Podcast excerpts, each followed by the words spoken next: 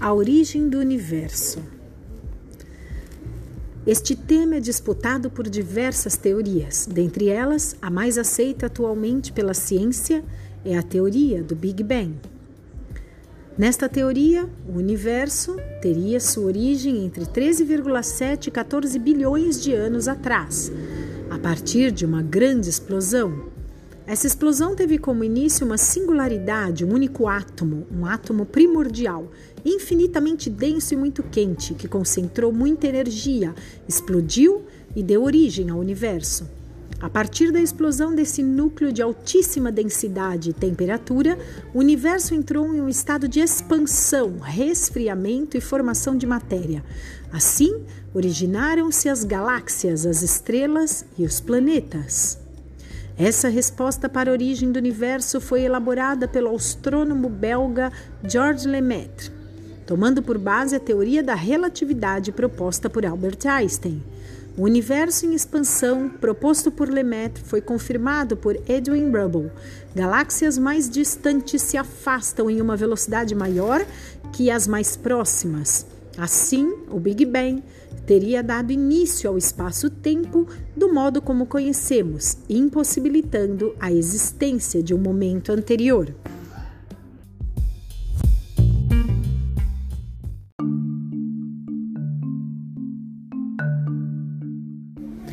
A origem do universo segundo a Grécia Antiga. Na mitologia grega, o mundo foi feito pelo caos. Ele vivia num ambiente de trevas, vazio, sem nada. Então resolveu criar Gaia, a Mãe Terra, Eros, o amor, Nix, a noite, e o Tártaro, as profundezas da Terra. Gaia, por sua vez, criou Urano, que representava o céu. Eles foram amantes e tiveram 18 filhos, titãs, cíclopes e hecatônquiros. O Deus Céu não queria que seus filhos tomassem seu lugar uma vez que eles eram fortes e vorazes. Por causa disso, prendeu todos de volta no ventre de Gaia, que sentia muitas dores, mas não podia libertar seus filhos sem derrotar Urano. Então, ela fez o seu filho mais novo derrotar o pai. Cronos cortou os testículos de Urano, deixando-o sem poder. O sangue que Urano derramou criou três outros filhos: Tisífone, Megera e Alecto que significavam castigo, rancor e ódio. Cronos agora tinha poder, mas assim como seu pai, não queria que lhe tirassem o trono. Então deixou seus irmãos presos também em Gaia. Mais tarde, Cronos se casou com uma de suas irmãs, Reia. Porém, para não correr o risco de ninguém lhe tomar o lugar, devorou todos os filhos. Entretanto, ele não contava com a vingança de sua mãe, que não se conformava com o fato de Cronos ter esquecido dela que padecia em dores. Reia evitou que o seu último filho fosse devorado.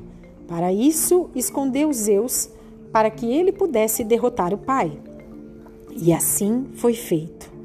Com a ajuda dos seus tios Titãs Cíclopes e Hecatônquiros, Zeus derrotou Cronos em uma luta de dez anos, que lhe tirou o trono e fez com que ele vomitasse todos os filhos.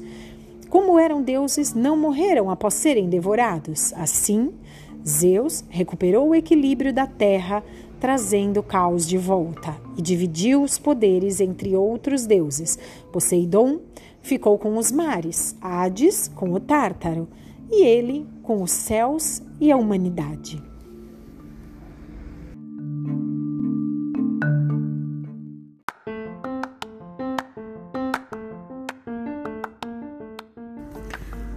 A origem do universo segundo a Bíblia, base religiosa de judeus e cristãos. O livro de Gênesis, no primeiro capítulo, diz: No princípio, Deus criou o céu e a terra. Ora, a terra estava vazia e vaga, as trevas cobriam o abismo, um vento de Deus pairava sobre as águas. E Deus disse: Haja luz, e houve luz. Deus viu que a luz era boa e Deus separou a luz e as trevas. Deus chamou a luz dia e as trevas noite. Houve uma tarde e uma manhã, primeiro dia. Deus disse: Fervilhem as águas, um fervilhar de seres vivos, e que as aves voem acima da terra diante do firmamento do céu. E assim se fez. Deus criou o homem à sua imagem, a imagem de Deus, ele o criou. Homem e mulher, ele os criou. O segundo capítulo de Gênesis traz um relato mais antigo sobre a criação. Então Yahvé Deus modelou o homem com argila do solo, insuflou em suas narinas um hálito de vida e o homem se tornou um ser vivente.